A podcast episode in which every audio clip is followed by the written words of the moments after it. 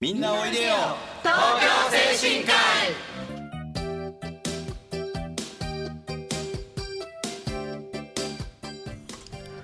この番組はハートフルたなしフローラたらしを運営する社会福祉法人東京精神科医のスタッフが西東京市の高齢者支援活動を多角的にご紹介してまいります。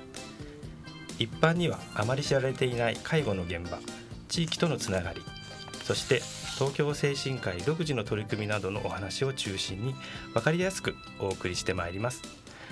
進行役を務めますのは東京精神科医介護老人保健施設ハートフルたなしリハビリテーション科理学療法士の高橋と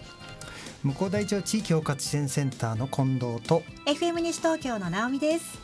よろしくお願いいたします。よろしくお願いいたします。さて、えー、今回は食べる楽しみをいつまでもというのをテーマに、えー、私ども東京先進会の多職種による食支援チーム食べるを支えたいの取り組みや思いを紹介させていただきたいと思います。それではみんなおいでよ。東京精神科医スタートです。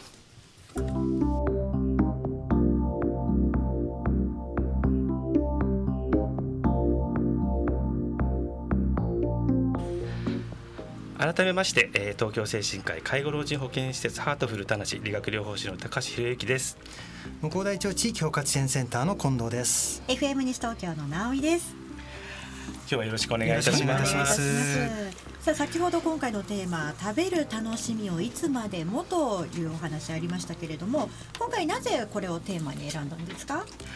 はい、あのー、私はあの在宅の方で訪問を中心に、えーと、リハビリテーションに携わらさ携わらせていただいているんですけれども、はい、まあ、やっぱりこうなかなかですねお口の中の環境がうまく整わないでどうしてもこうあのむせ込んでしまった結果、はい、少しこうあのと飲み込みが悪くてですね起こる誤嚥性の肺炎っていう肺炎になりやすい方が多くて、まあ、どうしてもあの在宅でリハビリをしてるんですけれどもまた病院の方にあのお戻ししなきゃいけないような経験を結構あの、経験しましてですね、やはりこういう食べるっていうところの大事さっていうのを痛感して、まあ、こういう取り組みをしたいなと思ったところでございます。在宅でのその食べるっていう部分に関して、ご家族もいろいろと気を使ったりしてると思うんですけれども、それでも大変な状況って多いですか、うん包括支援センターの近藤さんの方で何かそういう家族から、はい、あのそういう相談とかって受けるんですか、ね、そうですね。やはりこうた食べにくいとか、はい、あのの飲み込みとかこうか噛めないとか、まあ、そういったいろいろなあの、まあ、機能的な課題がある方に対しての準備をする、まあ、知識が、まあ、なかなかないだとか。えーあるいはまあご家族がいらっしゃらない場合ですねあの独居の方とか、えー、あるいはこう高齢者世帯などの場合なかなかそこまで準備するのがちょっと手間がかかる、うん、あるいはどうしてもこう出来合いのものになってしまう。あるいはこうまあ、カップ麺のようなものになって栄養面が不足してしまうみたいなことも、うん、あの見られてるかなというふうに思います。ご家族、ね、いらっしゃる方はきっとどうすれば食べられるのか、一生懸命試行錯誤しながらやってるかと思うんですけれども。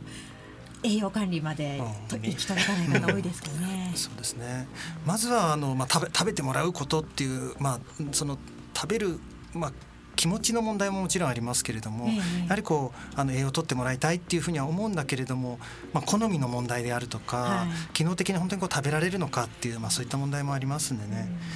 なかなかこうあの苦労されている方多いんじゃないかなというふうに思ってます。なるほど。あの施設としてはそのあたり食に関してはどのような状況ですか？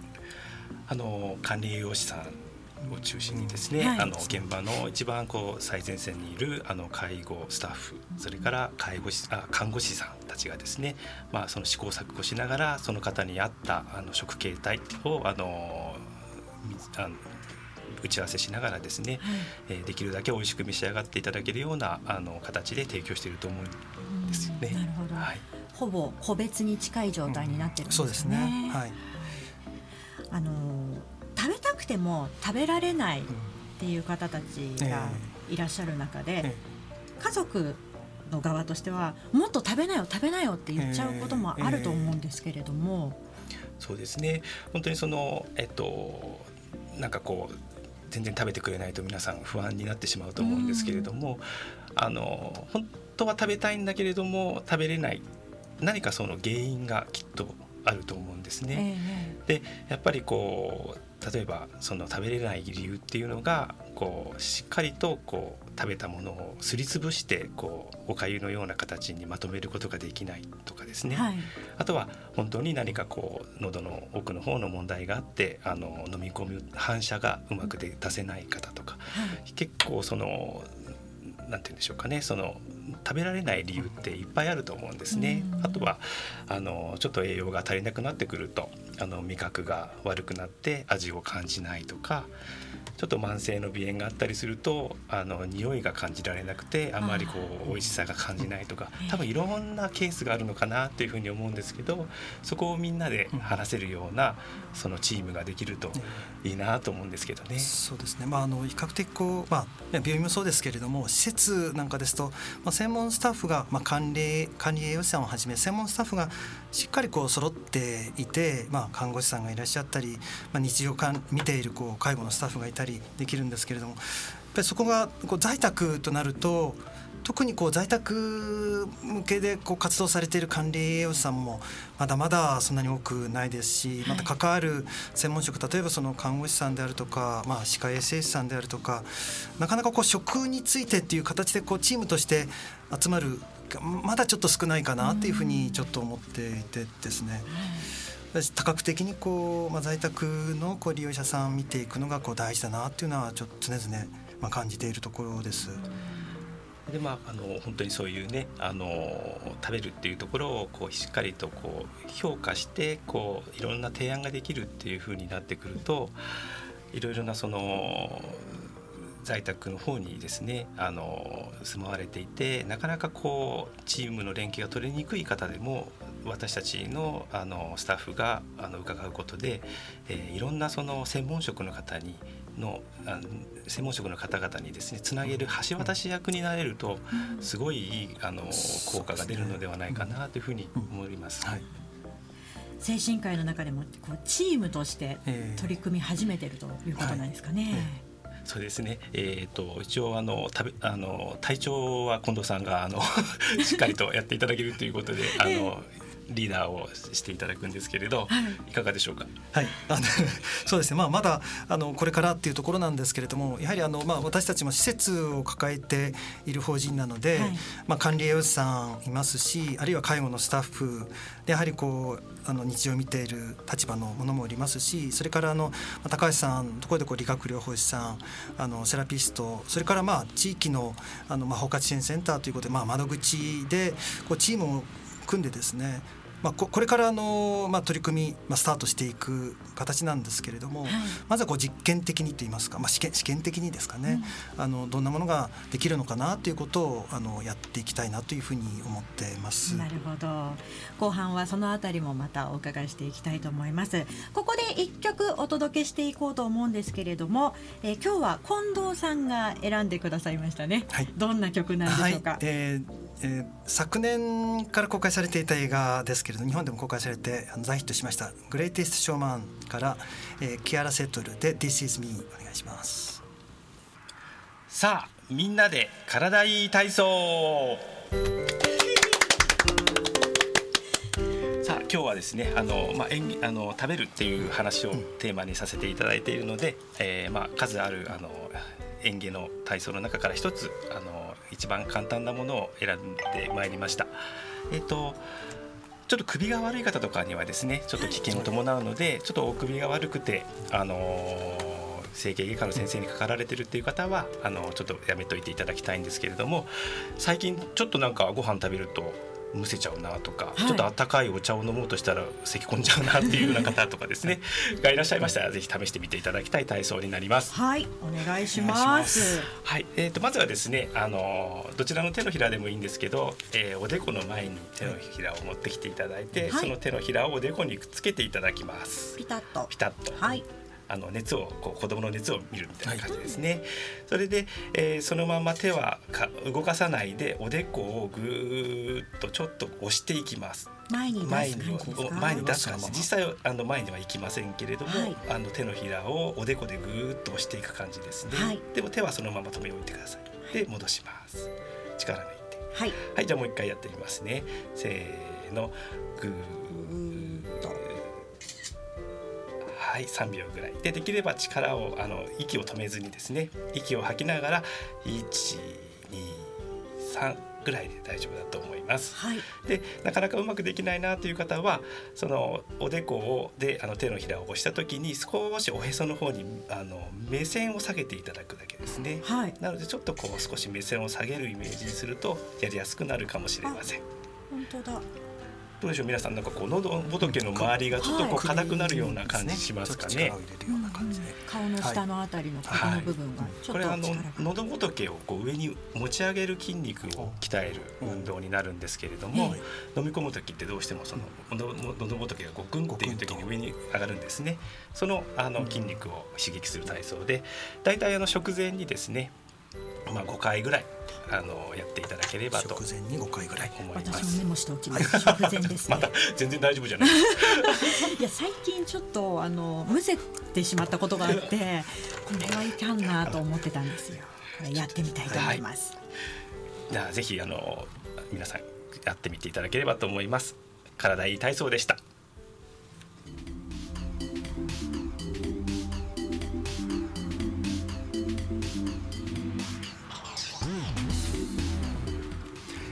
はい、えー、では後半も引き続き食べるを支えたいをテーマにお送りいたしいたします。はい。あの今園芸の体操もね教えていただきましたけれどもそもそも食べるということに関してお二人にまた少しお伺いしたいんですけれども食べるとはどういうことなんですかね？ね、やっぱりあの食べるっていうとあの、まあ、一連の、まあ、ご飯をあのお口に入れて飲み込むっていうことなんですけれども、はい、やっぱりあの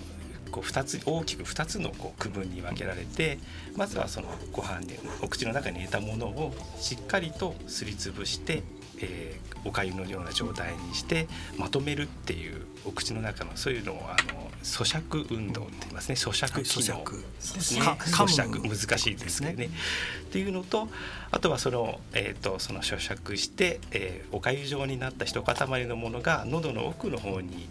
移動していった時に、喉の奥に触れてごくんっていうその嚥下反射っていう反射と反射でですね、はい、えー、食道の方に送り込まれていくっていう流れがあるので、うん、まあその食べるっていうことはその両方がうまくしかもあと呼吸とも合わせてすごい短い呼吸のタイミングの中で、えー、飲み込むっていう動作が行われるのでなかなか難しいあの皆さんこう難しいことをや実はやられていると。いうことなんですね、あの私たち本当にこう自然自然とやっている噛むことと飲み込むっていうことの動作なんですけどそのだんだん高齢に伴って機能が落ちてくにあたってやはりこう噛むこと、はい、飲み込むこと骨がこう落ちてきてあるいはどうしてもこうどうなんでしょうね飲み込むっていう方に私たちこう思わず意識してしまうんですけど噛むことができてないっていうケースも結構多かったりしますよね。あのかなり多くてですね実はその飲めない飲めないって言ってこうかなりこうそっちの喉の方ばっかり気になさる方がいるんですけれども実はその奥歯があのなくてですね入れ歯をつけてなくて、その噛み切ることはできるんだけれども、すりつぶすことができない方であったり、あとは、まあ、入れ歯は持たれてるんですけれども、うまくこう適合してなくてカチカチャカチャカチャいっちゃって痛みも伴ってるのでしっかりと噛めないとかですね、うん、あとはやっぱりそのえっ、ー、とちょっとこうなんていうんですかね障害があってこう下顎がうまく使えなくて、あの上下運動しかしないので、その、えーと、食べ物もですね大体人って右とか左側とかすごくこう噛みやすい、えー、側があるんですけど、そういうところに持っていき歯の上にそもそもその食べ物を持っていける状態でなくて、ずっと噛んではいるんだけど実は食べ物は下ベロの上に乗っかっていて噛めてないとかですね。そういうことが結構多くあると言わあの言われています。そうなんですね。なので、まあ、そういうその方のその食べられないっていうその原因っていうのがどういうものなのかっていうのをぜひですねあのみんなで考えていける環境をですね作っていきたいなって思うんですね。どうしても私たちはこう飲み込めたからちゃんと食べれてるんだっていうふうに思ってしまうかもしれないんですけどでも飲み込めるんだけれどもその後にこうまああの咳き込んだりむせたりしてしまって結局咀嚼がしっかりできてるのかできてないのかっていうのもちゃんと見ないで飲み込めてるから食べれてるんだっていうふうにこう、まあ、まあ、なんていう誤解してしまうみたいなことも結構多かったりするのでやはりこの2つの噛むことと、まあ、咀嚼することと飲み込むその園芸の2つの視点でしっかりとこう見ていくっていうことがまあ大事だっていうことですよね。あとはやっぱりその先ほどもあの前半でお話しさせていただいたんですけどやっぱりこう食べたいんだけど食べれない、はい、だけどその食べれないのを見ている、まあ、あの周りの支えてくれてる方々が心配になって、もっと食べなよ、もっと食べなよっていうふうにですねちょっとこう精神的にこうプレッシャーをかけちゃうようなことがあったりすると、また余計食べれなくなっちゃったりっていうこともどうもあるみたいなんですよね。咀嚼に関してはこの日本国内で何かいい商品とかは出てたりするものなんですか？ですね。実はあの今年のじゃごめんなさい去年の夏ぐらいにですねえー、っとこれはですね、えー、ジャズじゃごめんなさい実企画ができまして、はい、えー、今高橋さんがいろいろ資料を確認してくれていますけれども。えー、っと。どうでしょう？か。まあ、あの園芸調整食に関する情報ということでたあのある学会がですね、はい、あの実企画を作りまして、えー、全国共通のその高度化したそのあの園芸食っていうのを作るように作れるようになりました。はい、でこれはあの番号化されていて、はい、例えばあのコードが4であったらあの南半レベルとかですね。柔らかいご飯。っていうおかゆ、おかゆみたいな感じ。だけどまあ例えば、えーと、簡単に言うと歯茎で潰せるぐらいの硬さとかですね。かなり柔らかい柔らかいですね、はい、あともうちょっとあのむせちゃう方に関しては、えーと、例えば2番。コードの2っていうところに行くと噛まなくても大丈夫とかですね、はい、そういうそのコードでこうその食形態を分けていて、えー、それがその番号化で共通化されているので例えば急性期の病院から回復期の病院に転院される時にその同じ食形態で、えー、移動できますし、もちろん在宅の方にあの回復期から戻ってくる時も最終退院時にはですねこの番号で来たよっていうのがしっかり分かるので、あのこの方の食事をどうしようっていうふうにあの悩むことはこのツールを使うと少なくなるかなというふうに思います。なるほど。はい。いろいろじゃあ本当に商品も出てきそうですね。そうですね。あのまあスーパーですとかあのえっとや薬局ですかね。はい、まああのえっとドラッグストアですか。失礼しました。ドラッグストアなんかでも今販売されていたりとか、あるいはそういった専門のサイトなんかでもあの専門の業者がまあ今言っていただいたコードでもうあのはあの判別できるように買いやすくなっているっていう状況ですね。お二人はこう加工されたこう柔らかくなっているものとか、えー、食べてみたことはありますか、はい。えー、食べましたね、ね、あの、えー、本当にあのなんて言うんでしょうね。えーと、やっぱり一番こう食べにくいのってあの繊維がいっぱいあるお肉とかがなかなかたあの噛み砕けないというかそのすりつぶすことが難しいんですけど、まあ、それがあれなんて言うんですかねあのイタイタリアルなんかこうペペーストみたいになってテテリテリーヌテリー。ヌ、はい、テリテリーヌみたいになっている形の、えー、あのお肉の,、あの調理されたやつを食べたんですけどすごく美味しかったです。私はちょちょっとなんかあんまりこうあのなんかイメージと違ったかなっていうところもあったんですけど、まああのいいろんなのが出てますのでちょっと好みに合わせてっていうところなんでしょうかね。そうなんですね。こうテリーヌと思って食べたらすごく美味しかった みたいな感じなんですかね。横にもう一個別のものがあったらもっと嬉しかったなって思っちゃったんですけど。とかですか。でもこの介護食が必要となる人にとっても、味が同じだからこれ美味しいよって思える人と、えー、いやでも元のお肉そのものが食べたいんだよって思う人もいますものね。そうですね。個々によってそのあたりもうまく対応していけるといいですよね。うんね特に食となるとやはりその人の思いとか、はい、あのそれまでの生活していた様式とかとてもまあ重要になってきますのでね。えーえー、いろんなものがあるといいかなというふうに思ってます。すね、何かこういろいろな案の中からうちはこれを試してみようっていうのがいろいろ出てくるといいですね。ね、精神科医としては今後その食支援チーム食べるを支えたいの皆さんどんな形で活動していかれるんですか？はい。あのえーと、食べるを支えたいという形でですねあの地域包括の近藤さんが、えーと、隊長としてですね、えー、管理栄養士、えー、それから現場の、えーと、介護えー、介護福祉福祉士さんとかですねはいはい、介護士の方を,、まあ、を一緒に、うん、えー、参加していただいて、えー、理学療法士とあと一般の方もあの分かるようにあのそういう研修会を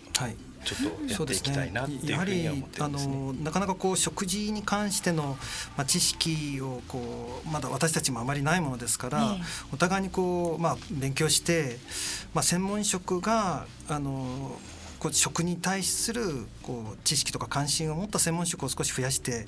いきたいなと思ってます。特にあの、まあ、ケアマネージャーさんですとかその地域の、まあ、在宅の方たちを支える中心となる要になるような方たちに対してですねあの一緒に勉強する機会を持っていきたいなというふうに思ってますしまたご家族ですよね。いろいろその食事に関してあの困っておられる方も多いのであの、まあ、私たちにはあのあまり知識ないんですけれども、まあ、管理栄養士さんですとか、まあ、歯科衛生士の、まあ、先生方ですねあるいは、まあ、歯科の先生ですね、はい、まあ、そういったこう専門職の方たちとこう情報を交換しながらもうあの学んでいきたいなというふうにちょっと考えております。その中で課題というのもね見えてくる時期があると思うんですけれども現状ではいかがですか？はいあの私の方でちょっとあの在宅の方でですねあ訪問されさせていただいてて食べたいんだけど食べれないという方に、えー、少しそういうツールを使って、えー、今ケースをあの集めさせていただいているところなんですけどやはり、えーと、飲み込むっていうよりかは、咀嚼に問題がある方が少し多い傾向にあるかなというふうにあの印象としては思っています。やっぱり食べた後、うんあの飲み込んだ後にですね声がちょっとこうガラガラガラっていう声に変わってしまっていたり、うん、それはちょっとやっぱりしっかり飲み込めてなくてちょっともう一回飲み込んでもらうと大丈夫だったりあとはその、えー、お口の中に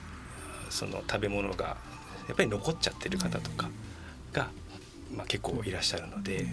確かにあの飲み込む力も弱くなってるんですけれどもしっかりその自分の飲み込む力に合ったところまで噛み砕けてないというかしっかりそその咀嚼ができてない方が多いんだなっていう印象を持ってます。はい、なるほど。さあ今日は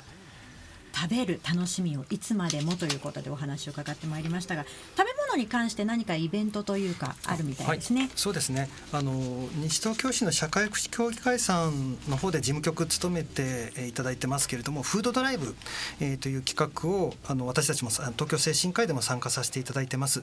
でこのフードドライブはあの、まあ、子ども食堂であるとか放課後カフェえといったそういったところにこう食支援にあのつながるようなですねあの、まあ、応援していこうということで、えー、寄付していたいただきたいということであの、まあ、大体こう乾物ですとか、はい、あの缶詰あの、まあ、お米とか、まあ、そういったものも含めてですね。あのあと飲料飲み物ですね。あの当然あの子ども食堂とか向けなのでアルコールとか除くんですけれどもあのそういったものをあの受け付けております。はい、で、えーと、7月の1日から5日の間であの法人窓口でも行っております。市内では24の社会福祉法人が参加しておりますので詳しくはあの社会福祉協議西東京市の社会福祉協議会さんのホームページでご確認いただだければと思います。はいありがとうございます。そろそろお時間となりました。先ほどすいません。あの学会の分類ですね、はい、あの正式名称をお伝えします。えっ、ー、と日本接触園芸リハビリテーション学会の、えー、園芸調整職学会分類っていうのがありましてそこで調べられます。はいわかりました。はい、えー、ここまでのナビゲーターは東京精神科医の理学療法士高橋と向こう大町地域包括支援センター近藤と FM 西東京の直美でお届けしてまいりました。それでは次回もせーの。みんなおいでよ。東京精神科医